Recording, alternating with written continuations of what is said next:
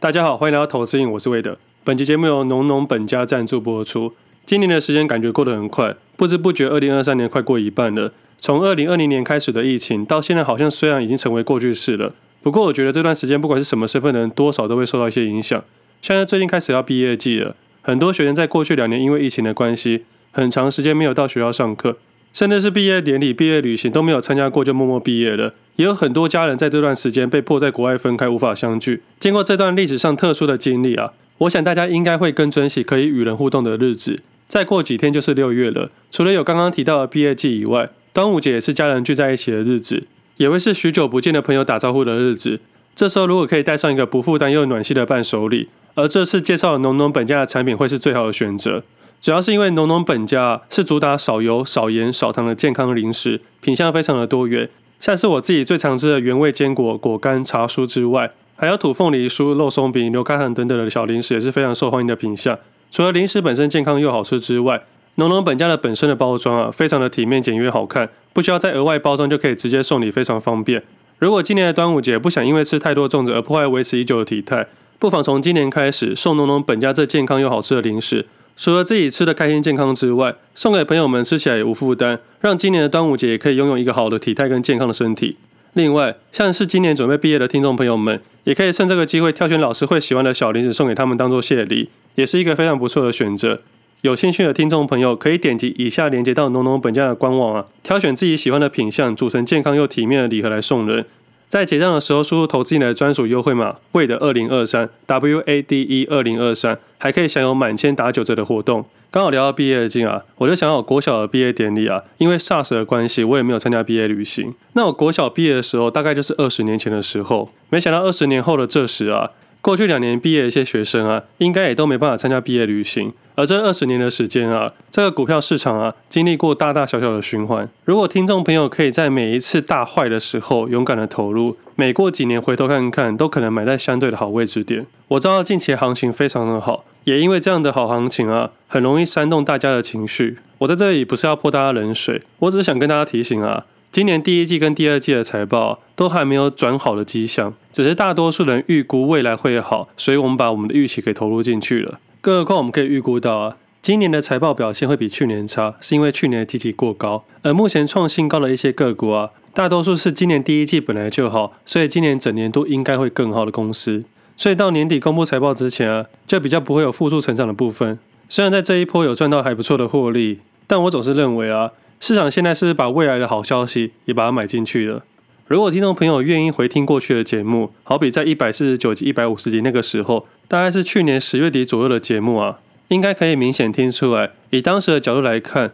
是一个相对的好位置点。而且，虽然我自己没有做指数型基金的配置，但是当时的节目啊，也跟听众朋友们说，如果你是做指数型基金配置的投资人啊。当时应该是个买点，而不是跑掉的点。像在最近啊，大家讨论的 NVIDIA 啊、技嘉、微星啊，我相信在当时的节目里面都一定有提到这些个股。而此刻，我倒是认为啊，不管你多看好这些公司啊，不管你多看好这些 AI 的题材，也不管你是左侧还是右侧的投资人，我相信我们彼此心里应该都很明白，此刻不是一个非常好的买点。但并不是代表说此刻就要去做放空的动作。我的想法依然不变。大多数的投资人不需要去学会做空，而且啊，涨多并不是放空的条件，但是是可以成为你解码的理由。而且这个解码的理由啊，你还可以去思考说，要把这个解码的部位放在什么样的地方，也就是今天想要跟大家分享的，把钱换成喜欢的东西。我们可以去思考一下，假设单笔投资我们预期报酬率是三十 percent，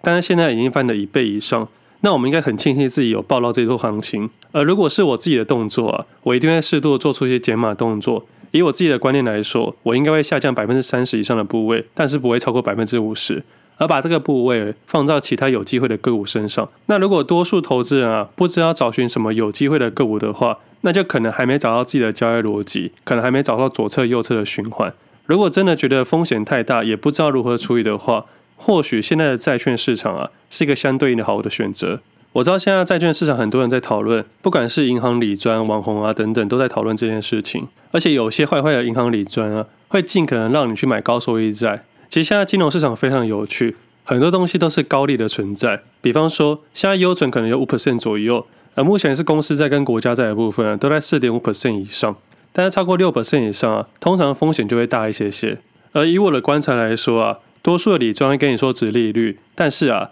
大多数的债券市场其实要看票面利率。殖利率是用现在去推算未来面额的价格跟票面利率的换算，所以殖利率通常都会比票面利率高，因为目前的债券市场是折价的部分。但是票面利率跟殖利率最大的不同是，票面利率是可以拿到的，殖利率是不确定性的，因为我们没办法保证啊，现在的折价市场会不会继续折价，而且啊，以上的条件要在不违约的情况下才会发生。如果该债券是违约的话，那什么都没有了。但是我不会跟大家推荐一定要买债券啊，因为资产的配置组合里面还是要自己决定。还记得去年下半年的时候，我一直在换一些美金，当时也是很犹豫，说到底要买债券还是买美股。但最后在十月底的时候啊，把我的部位买去美股。所以在这段行情里面啊，美股的表现其实也不差。那配置组合里面啊，也包含了上礼拜很多人讨论的 NVIDIA。不过以现在的时机点啊，我也不会讨论 NVIDIA，因为它的好消息已经出现了，而价格也正在反应之中。而这个时候才要去买入的投资人，我反倒是认为期望值变少了许多。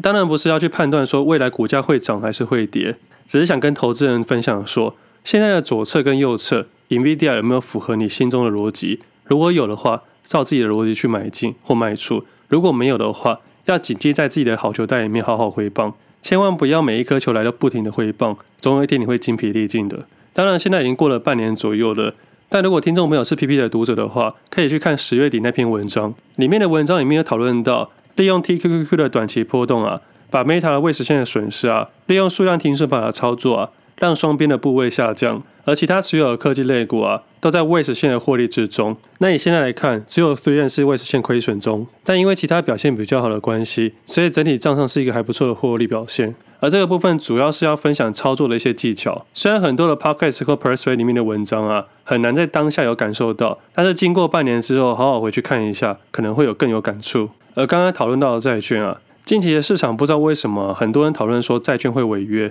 而会说债券违约的人啊，基本上应该没有太多的财务知识，因为美债的部分可以用新债还旧债，而且他们的利息支出啊也在合理范围之内，而债券上限的部分啊也是每年都可以调整的，所以基本上不太可能会违约。如果真的遇到违约的话，其实你我应该要感到开心才对。你要想啊，如果美债出现违约啊，基本上资本市场会遇到崩跌。而且不只是债券市场啊，我相信房地产也出现很大的问题。这时候那些财阀有钱人啊，他们的资金会瞬间的抽离，很容易出现资金短缺的问题。那这个时候呢，我们这种小资族来说，他们的资产离我们更靠近了。他们如果永远不恐慌啊，我们永远赚不到钱。我们要期待的是，等到他们恐慌的时候，我们再把我们的仅有的现金放进去，参与他们的恐慌。你有想过吗？每一次的崩跌都是大资金的撤出，甚至是一大堆法人的停损，所以每次我都会认为啊，投信大量卖出退场停损啊，很多时候都是一个长期的好买点。所以自己交易了一段时间之后，我发现啊，如果市场不恐慌，很难会有大获利。所以我们要换个角度去想，每当遇到这种市场上的大问题呢，我们应该感到期待，而不是害怕。像上一集有聊到台积电的魏哲家总裁啊，他用质押借款的部分，在那一年之间呢，他的资产净值光是台积电。正负超过二十亿以上，而当他们的资产快速下跌的时候，其他的资产就离我们更靠近一点，我们反而是要积极参与这个资本市场。而且啊，美债如果真的倒闭的话，很多国家都出了问题。也回到去年十月底的概念一样，时势造英雄，富贵险中求。没有失去的市场，哪来翻倍的获利啊？那现在过了半年之后啊，市场行情看似非常好。但是啊，我相信还是有不少投资人可能这段时间忍不住去做空，也有可能忍不住的去做出空手的动作。而就像我过去一直讲的一样，做空的期望值是非常低的，多数的投资人不要这么做，也尽量不要突然间的把手上的部位全部砍掉。当你全部砍掉这个动作一出现的时候啊，代表你认为啊未来股价只会跌不会涨，这个想法反而是相对危险的。那现在这个位置点适不适合做避险或放空的动作呢？因为今天刚好听众朋友问我。我刚好用今天的节目跟大家分享，今天晚上美股没有开盘，台股今天还是非常的热，很多公司都直接跳高，做空的投资人肯定是不好受的，但应该都不会是我听众啊。那我今天自己是没有做避险的动作，因为以接下来的时间轴来说，我认为没有太大的必要。我上次做避险的动作是在五月初的时候做回补，主要是考量到第一季的财报公布的坏消息，最后一单回补空单其实是日本回来的那一周，也就是五月十五号那一天。其实当天的日子啊，就是照我年初的计划。要在第一季季报公布完毕之后啊，调整我自己的部位。当时是这样想的：第一季的财报应该会很差，但第二季跟第三季就要看成是要延续多久。而像今年很多飙高的公司啊，像去年底讨论的旺矽啊或星云啊，都算是在第一季以前啊财报表现会相对好的公司。而这些个股啊，现在已经到了热水区了。而当我认为最坏的第一季已经过去了，我也没有任何看空的理由。而现在很多公司都上涨了不少了。我用累积数量的概念取代避险的动作。简单来说，我今年都应该都不会做避险的行为。所以即使这两周的市场大涨啊，我也没打算要做空。我的想法就在部位上做调整，把近期斜度很高的公司转移到盘整或未来有机会的公司，像是近期连续开盘跳高的公司，或者短期涨幅很高的公司，我都趁这一波目前还有流动性的时候，先退场一些，买进一些低成交量相对应有机会的公司，像今天就买一些低成交量的公司啊，不小心就买到红 K 了。所以流动性在交易市场是非常的重要的。而今年自己的左侧部位啊，都还没有买进去，而这时候想跟左侧投资人来说啊，这一波的行情是不是有一点点煎熬？其实这就是左侧投资人应该要面对的问题。当市场一片好的时候啊，左侧投资人反而不知道怎么动作，这是一个很正常的逻辑。不可能左侧跟右侧同时都开心的。右侧在狂欢的时候啊，左侧要怎么忍住手上的现金不随意打出去呢？而在公司过度反应在快速下跌的时候啊，左侧的投资人反而是要积极的投入，但右侧的投资人反而是动弹不得。如果听众朋友是纯右侧的交易人，可以去听去年九月到十月左右的节目，连续二十几个交易日没有观察类股，所以在当时的情况之下，右侧投资人手上的现金是很多的。只不过在十月二十七号开始啊，市场开始有带量上涨，也开始出现观察类股。所以我记得在十月三十号的节目里面啊，贫穷的勇气里面有讨论到，当时我的部位已经调到六成以上了。而基本上这半年来啊，主要还是右侧交易人的局。那么左侧投资人等于是半年没有任何的动作，这是很正常的行为。我们要去想啊，如果你是一个投资人，一年只动一到两次，你这半年的行情啊，就只能忍住。你要去期待下一次，可能第三季、第四季可能会出现大回档，但是又可能不会出现，这是你要参与的不确定性感。不管是左侧、右侧都一样，我们都一定要接受这种不确定性的感觉。在交易市场里面，没有确定的事情，只有诈骗集团会给你确定的报酬。所以，即使是当时十月底的时候，我也是股票跟债券做选择，最后选择股票。那回到现在来说，股票跟债券做选择，我也不会把股票出清，只是把部位下降减码一点点，分批买进有机会的其他个股跟一些债券而已。但是如果这一波行情没有涨这么多，我可能对债券市场还是一点兴趣都没有。而且真的要说啊，我很期待一些公司的债券可以违约，这样就可以买到更好的价格了。但是这个几率真的太低了。所以总结来说啊。我相信多数的投资人现在账上获利都算还不错，但在这时候反而不要轻忽市场，不要下太大的杠杆，因为你只要下太大的杠杆啊，一个跌停，一个回档，你可能就把过去的获利给吐回去了。这个时候反而是要特别谨慎小心。或许我们可以换个投资思维，把钱换成喜欢的东西，这也是提利的艺术的一环。提利的方式有三种，第三种就是把它换成喜欢的东西，你可以换成喜欢的车子、房子，甚至是芭比娃娃、金刚战士都可以。像我自己把它换成旅行的东西，或是要趁这波的送礼啊，换成浓浓本价的东西都可以。